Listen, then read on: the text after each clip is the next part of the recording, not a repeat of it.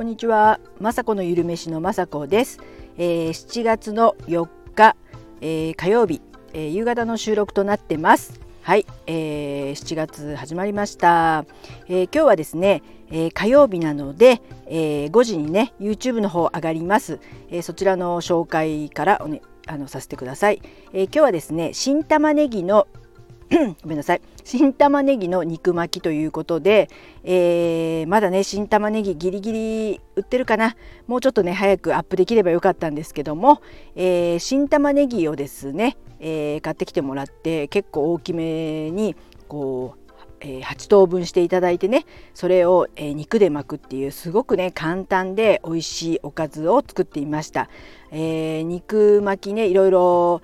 あのインゲンとか人参入れる肉巻きとかもありますし私高野豆腐の肉巻きだとかこうかさ増しになるので好きなんですね。で新玉ねぎはねやったことがなくて今回やったんですけどもとってもね新玉ねぎなのであんまりね火がかかってないんですけども柔らかくそして甘くてですねあのボリューム満点でお腹いっぱいになるんですね肉はねすごく、えー、豚ロースの薄切り肉8枚だけなんですけども結構ね、えー、子どもたちも満足してもらってこれはねいいまあ節約レシピ肉をねなかなかたくさん買ってきて生姜焼きとかできない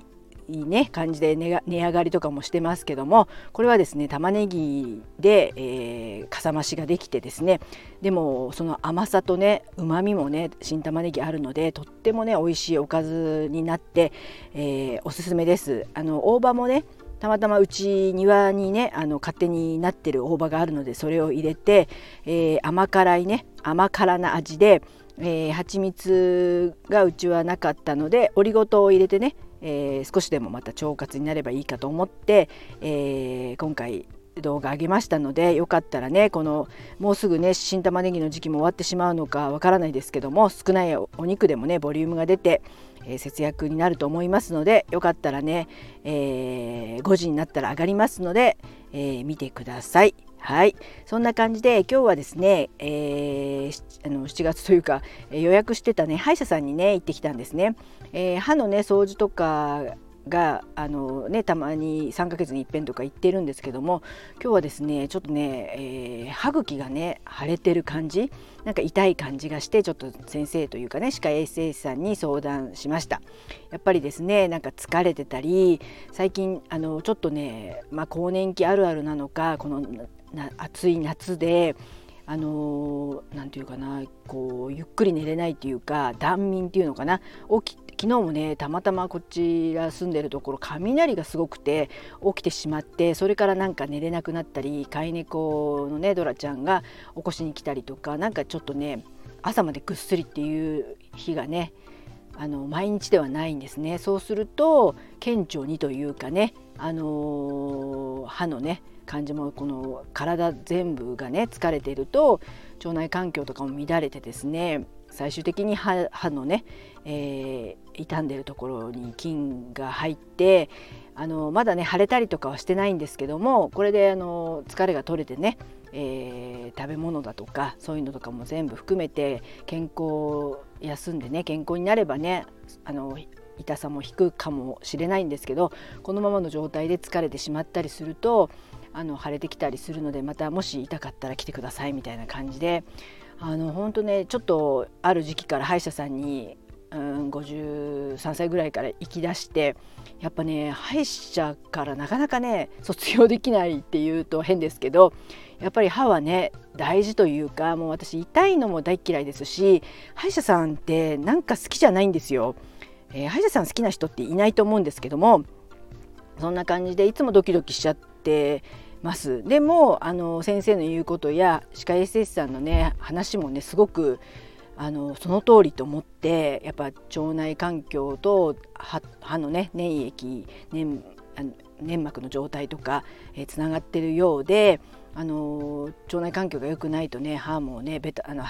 口の周り口の中がベタベタしてるとかねそれで虫歯になりやすいとかっていうのをね改めて聞きますとやっぱりこう野菜を食べたりとか、えー、栄養をね考えてバランスよく食べてそしてまあ運動をしたりとかやっぱ睡眠がね本当に大事になってくると思うんですけどもなんかね寝つきが悪かったりするのでちょっとねクーラーが苦手なんですけども寝る時はクーラーつけてあのタイマーとかで消して寝るとかでやっぱり歯の状態がね悪いってことは体全体もあの疲れてたり良くない状態ということをね今日改めてまたね先生に教えてもらったので、えー、これからね夏暑くて、えー、冷たいものとかばっかり食べたくなったり飲みたくなったりしますけどもね、えー、頑張ってちゃんと栄養をとってタンパク質もとっていきたいなと思っています。で昨日はですね、えーえーと、YouTube のね撮影もしてなんかね最近私が見ている YouTube とかでもやっぱ夏になるとなんとなくですけどまあ私はもちろんね水着になったりはもちろんしませんけどダイエットっていうのが YouTube とかにも上がってきてたまたまリュウジのねバズレシピのレシピを見てもですね、えー、ダイエット飯ということで白滝のねえー、なんだっけ 白滝のクリームパスタっていうのをやっててそれをねすごくね作りたくなってね昨日それをねちょっと真似したらそれはそれでちょっとねあの面白くないので、えー、雅子なりにちょっとね自分家にある、えー、油を、えー、普通の油をねギーっていう油に変えたりコンソメを、えー、玉ねぎ麹に変えたりとかねえー、ちょっと癖が強めですけどもそういった風にしてアレンジした、えー、YouTube の、えー、動画をね昨日は撮影できました。で先ほどねあのちょっと出かけて帰ってきたんですけど明日もね、えー、YouTube 撮影したいと思ってですねあのダイエットじゃないですけどやっぱやっぱお腹はすくんですけどやっぱ、えー、最近ね本当にちょっとお菓子買うって言ってもほとんど私は買わないんですけどなんかパン一つ買うにも高くなったなって本当思うんですね。で私はオートミールをいつも朝ごはんに食べているのでオートミールは比較的にあるスーパーオーケストアっていうとこなんですけどオーガニックのオートミールがあのまあまあ安く入ってあのそれでオートミールをオーバーナイトオートミールって言って